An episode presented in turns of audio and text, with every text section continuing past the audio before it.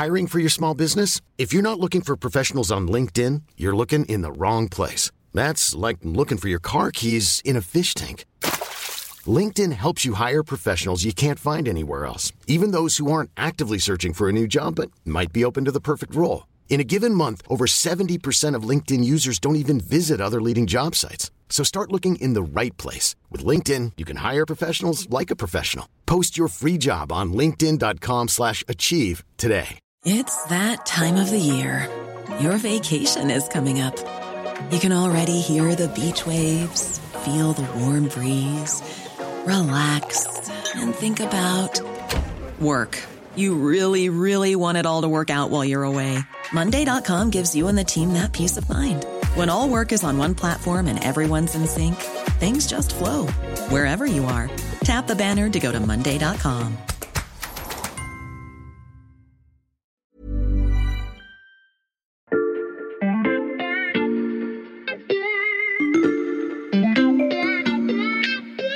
Salut, c'est Xavier Yvon. Nous sommes le mardi 18 janvier 2022. Bienvenue dans La Loupe, le podcast quotidien de l'Express. Allez, venez, on va écouter l'info de plus près. Salut, c'est Xavier Yvon. Nous sommes le vendredi 14 janvier 2020. Vous êtes seul chez vous et pourtant, je vous vois. Oui, oui, là, sur votre canapé. Bien tranquille, à écouter La Loupe sur vos heures de travail. Il y a aussi un onglet Shopping ouvert dans votre navigateur et un mail personnel en cours d'écriture. Bah, de mieux en mieux. Hein? Mais comment il sait tout ça? On se détend, je bluffe, je ne peux pas vous surveiller à distance. Enfin, moi, je ne peux pas.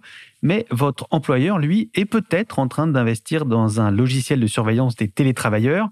Je sens que j'ai attisé votre curiosité si vous êtes concerné et croyez-moi, vous n'êtes pas au bout de vos surprises. Si vous ne télétravaillez pas, ne fermez pas trop vite votre application de podcast. Cet épisode vous concerne aussi. On va parler de toutes les catégories de métiers et de la manière dont la crise sanitaire bouleversera leur exercice ou pas.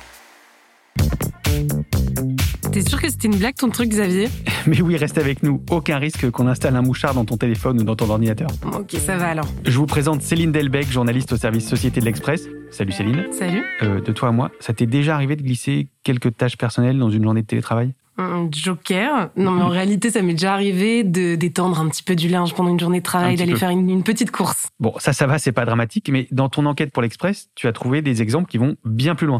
Tout à fait. Dans mon enquête, j'ai pu parler à, à différents euh, employés, donc qui m'expliquaient leur méthode pour se reposer un peu plus en télétravail. Par exemple, j'ai eu des personnes qui m'expliquaient qu'elles lançaient des vidéos de méditation de 24 heures sur YouTube pour que leur ordinateur ne se mette pas en veille. Parce que c'est vrai, quand on télétravaille, quand on n'est pas derrière son ordinateur et que l'ordinateur se met en veille, on apparaît comme indisponible. Donc c'est comme ça que ça fonctionnait pour eux.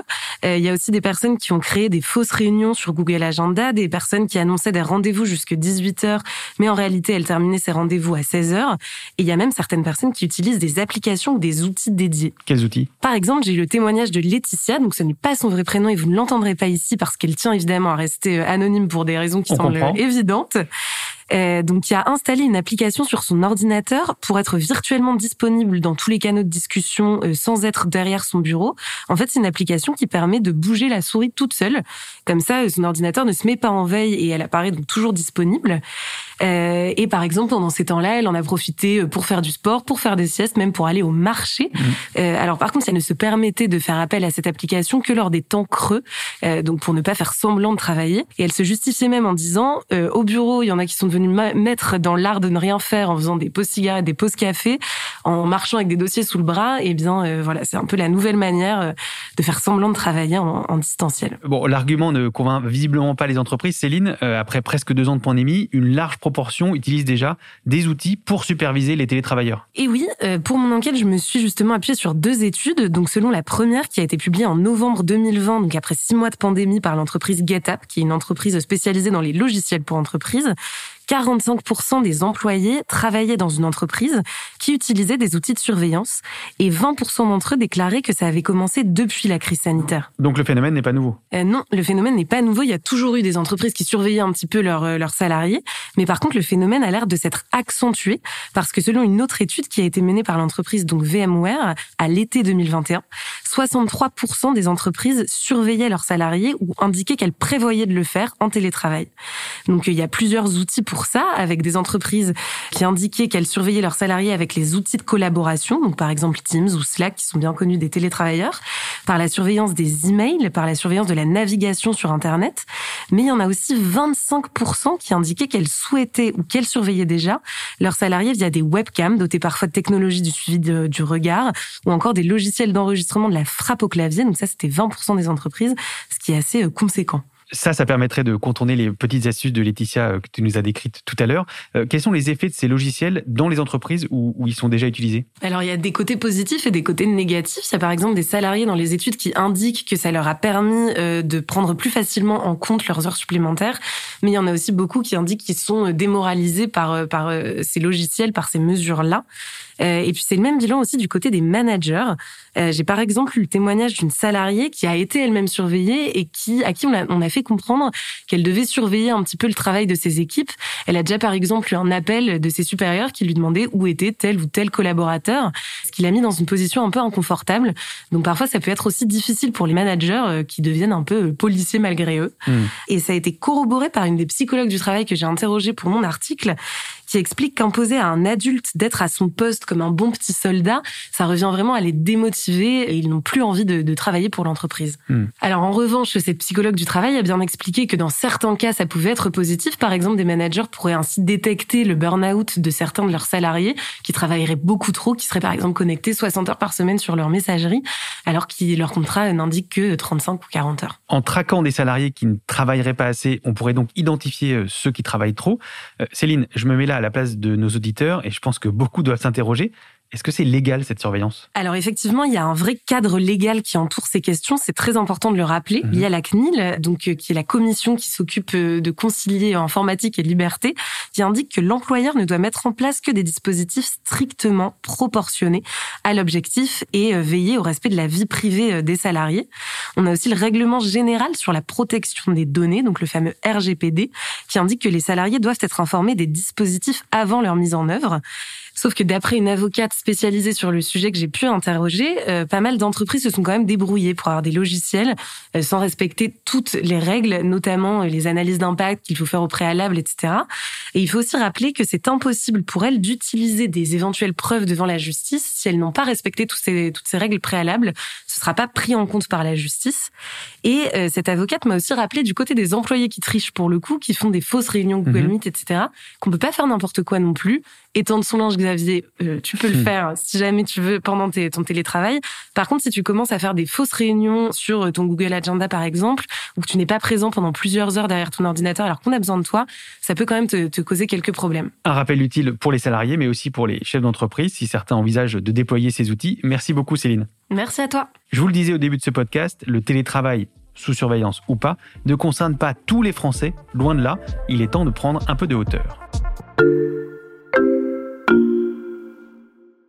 Bonjour Cécile Maisonneuve. Bonjour. Vous êtes senior fellow à l'Institut Montaigne, spécialiste des villes et du territoire et membre du think tank constitué par l'Express en vue de l'élection présidentielle. Alors en préparant cet épisode, euh, vous m'avez expliqué à quel point la pandémie avait joué euh, le rôle de, révélateur, parce que derrière le mot travail se cache en fait une grande diversité de, situations sociales. C'est intéressant parce qu'avant la pandémie, quand on parlait travail, il y avait deux questions qui se posaient. Un, c'est est-ce que vous avez un travail, donc taux de chômage, taux d'emploi, etc. Et deux, quelles sont vos conditions de travail? Et généralement, là, on regardait le salaire et le temps de travail. Après la pandémie, on pose la question différemment. On pose la question en termes de lieu de travail. Et quand on vous demande aujourd'hui où vous travaillez, la question n'est pas de savoir si vous travaillez dans telle ou telle entreprise, organisation, c'est est-ce que vous êtes en télétravail ou non? Et finalement, j'allais dire, cette question, ce questionnement, il est assez logique parce que ce que la pandémie a fait, le choc que ça représente dans notre vie, ça nous a conduit à nous poser des questions fondamentales. Où est-ce que je vis? Est-ce que c'est vraiment là que je veux vivre? Comment est-ce que j'occupe mon temps? Et toutes ces questions pointent vers un sujet, vers le travail. Il y a donc ceux qui ont la possibilité de télétravailler, et puis les autres Alors effectivement, il ne faut pas du tout avoir une approche uniformisatrice du monde du travail. Et je pense qu'on peut distinguer trois grandes catégories. La première catégorie, celle dont je viens de vous parler, qui peut se poser la question du choix, c'est celle, pour simplifier, que euh, Richard Florida, l'urbaniste canadien, appelle la classe créative. Plus largement, on parle là des euh, catégories socio-professionnelles supérieures, des cols blancs. Eux, avec la crise, ils ont expérimenté le multi-office, la maison, les cafés, les résidences secondaires c'est déjà des gens qui, avant la crise, étaient beaucoup plus en télétravail que la moyenne nationale. C'était 3% la moyenne nationale. Eux, ils étaient déjà à 11%. Ça, c'est ceux que les employeurs cherchent à contrôler à distance. Alors effectivement, c'est euh, ceux qui ont des métiers intellectuels, qui organisent leur travail comme ils veulent, ce mode de vie hybride, un petit peu au bureau dans une ville et puis euh, au télétravail dans une autre ville, ils peuvent se l'offrir. En plus, ça nuit pas tout à fait à leur productivité, au contraire, selon certaines études. Alors la question qui se pose pour cette catégorie-là, c'est pour les plus jeunes. Mhm. Ils ont moins cette possibilité de choix parce que d'une part, ils vivent dans des surfaces plus petites, donc le télétravail n'est pas forcément très confortable pour eux. Et deux, ils n'ont pas les moyens tout simplement d'avoir deux lieux de vie euh, pour des raisons euh, patrimoniales. Ce qui est certain cependant, c'est qu'ils sont très mobiles et que si aujourd'hui une entreprise leur dit voilà, le rythme et le lieu de travail, c'est comme ça, ils diront non, ça va pas être comme ça, ils vont discuter. Ok, ça c'est pour euh, la première catégorie, euh, celle dont en fait on a beaucoup, beaucoup parlé dans les médias ces deux dernières années.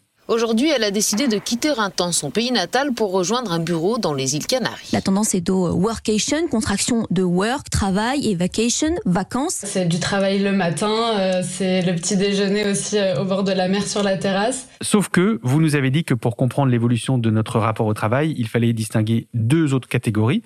Euh, quelle est la deuxième? Alors effectivement, euh, pour répondre à votre question, il faut savoir qu'en moyenne en France, il y a 40% des emplois qui sont télétravaillables. Ça, c'est la première catégorie. Le reste, euh, ce sont des gens qui n'ont pas la possibilité de télétravailler. La deuxième catégorie, bah, je dirais que c'est ceux qu'on a appelés les premières lignes, les métiers essentiels. C'est ceux qui, quand la première catégorie était coincée chez elle pendant les confinements. Elle, elle était sur le terrain et ça n'a pas vraiment changé son rythme de vie. On retrouve, eh bien, par exemple, euh, les caissières de supermarché. On retrouve aussi euh, les instituteurs. Je pense aussi, évidemment, à tout le secteur de la logistique. Et là, on parle d'une catégorie de travailleurs qui euh, se caractérise par des temps de déplacement domicile-travail extrêmement longs. La moyenne dans une métropole aujourd'hui dans le monde du temps de déplacement, c'est 50 minutes. Pour ces personnes, ça peut aller jusqu'à 1 heure, voire 1 heure 30 si on est en région parisienne. Et la question numéro un qui se pose aujourd'hui après la pandémie, c'est comment les rapprocher de leur lieu de travail. Et donc là, on voit immédiatement deux leviers d'action, un levier transport et un levier logement.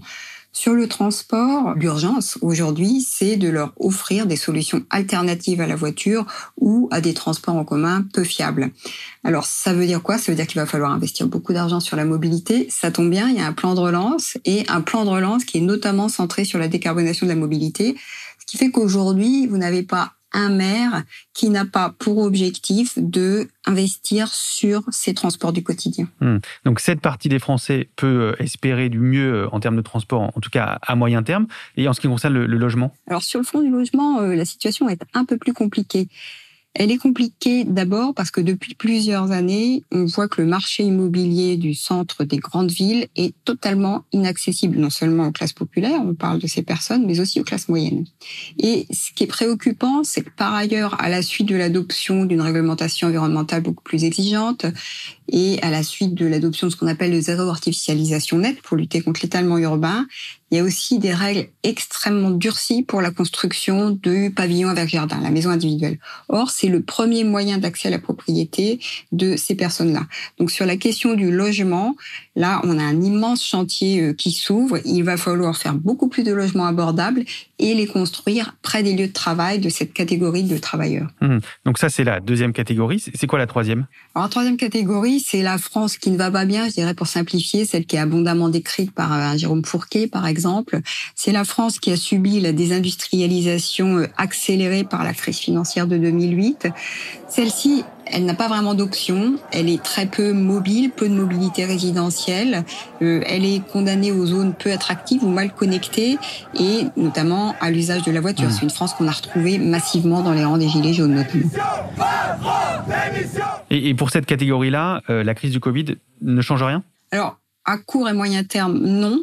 En revanche, la crise du Covid, on sait bien qu'elle a révélé notre extrême faiblesse industrielle et notamment notre dépendance à des chaînes de valeur qui étaient ici et là dans le monde, mais trop loin des euh, lieux de consommation. Hmm. Donc tout le travail qui est aujourd'hui mené, là encore, dans le cadre du plan de relance, notamment sur la réindustrialisation, ça peut être l'occasion de revitaliser cette France-là, cette France qui est en perte d'habitants, et de reconstruire cette carte de la France industrielle, notamment dans un certain nombre de bassins de vie, de villes moyennes, et de permettre à cette catégorie de travailleurs, j'allais dire, de retrouver une sorte de mobilité à la fois résidentielle et puis une mobilité euh, au quotidien, en gros, de se créer des marges de manœuvre du choix de leur lieu de vie. La pandémie qui provoque un rapprochement des chaînes de production, c'est un sujet qu'on a évoqué dans un récent épisode de La Loupe.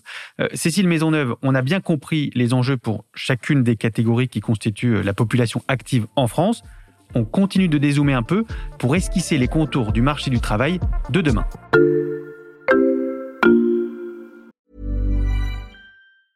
I'm Sandra, and I'm just the professional your small business was looking for. But you didn't hire me because you didn't use LinkedIn jobs. LinkedIn has professionals you can't find anywhere else, including those who aren't actively looking for a new job but might be open to the perfect role, like me.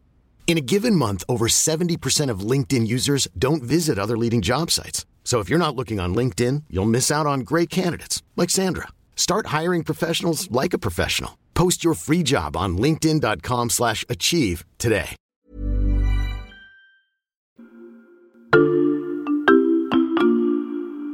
Près de deux ans après le premier confinement, on va pas se risquer à tenter de fixer la date qui ouvrira euh, cette fameuse période de l'après-Covid, Cécile.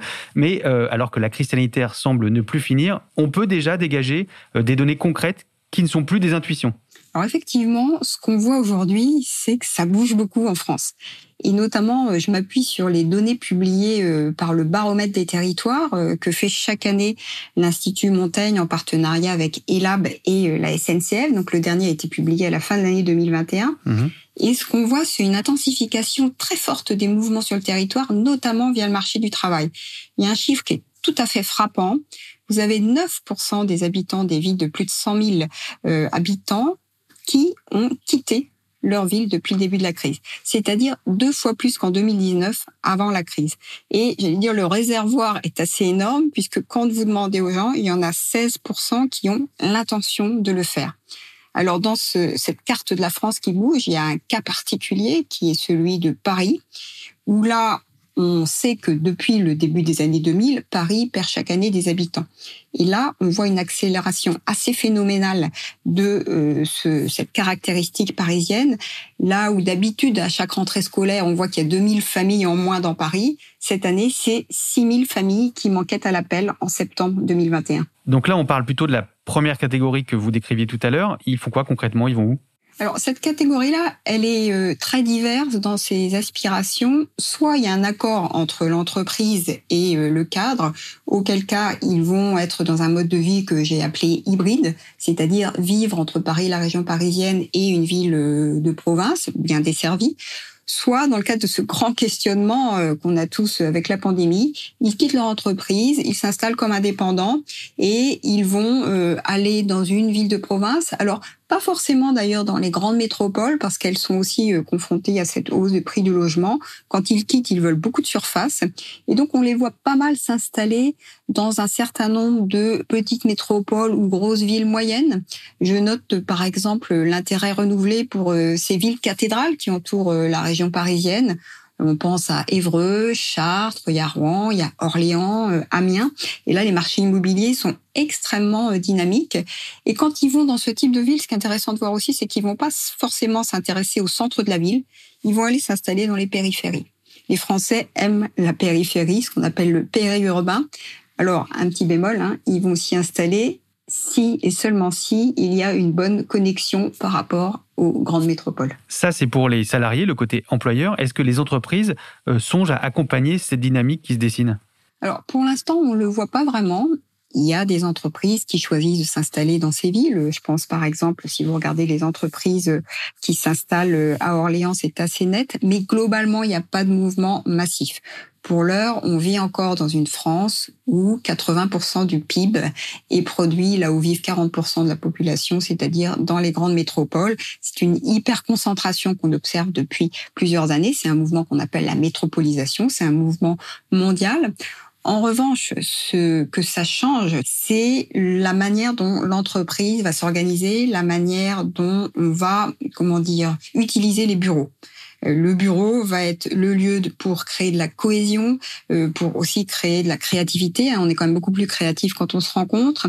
Et on est plus créatif pour une raison simple qui a été théorisée, c'est ce qu'on appelle la théorie des liens faibles. C'est quand vous êtes dans une réunion informelle, c'est le poncif de la machine à café, mais quand même, c'est vrai, eh bien, vous allez être euh, plus sujet à nourrir des idées nouvelles, à être innovant. Et c'est ça que les entreprises vont chercher à travers le rôle du bureau dans les années à venir des bureaux où on n'ira plus forcément tous les jours, mais euh, de temps en temps pour euh, créer de la cohésion.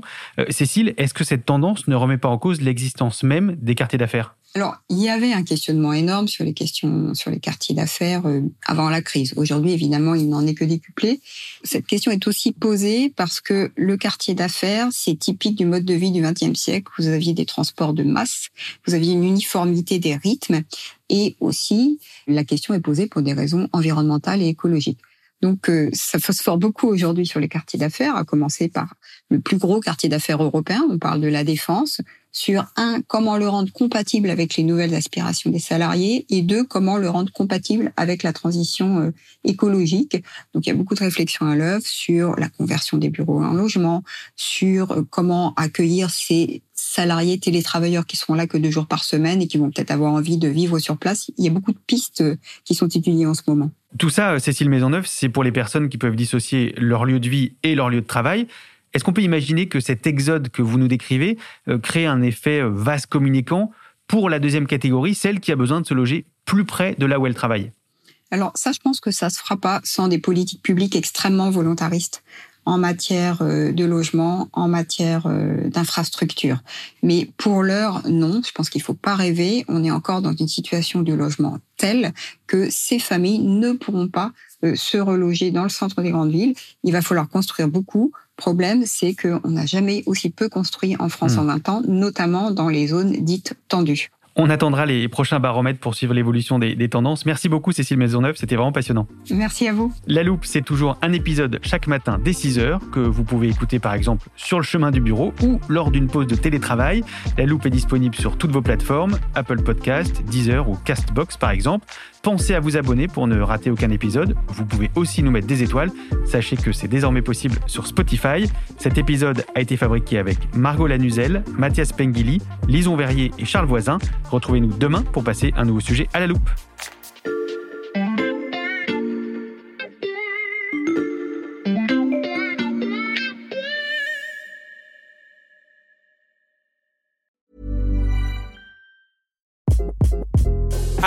This is Craig Robinson from Ways to Win, and support for this podcast comes from Invesco QQQ. Invesco QQQ is proud to sponsor this episode and even prouder to provide access to innovation for the last 25 years. Basketball has had innovations over the years too. We're seeing the game played in new ways every day. Learn more at Invesco.com slash QQQ. Let's rethink possibility. Invesco Distributors, Inc.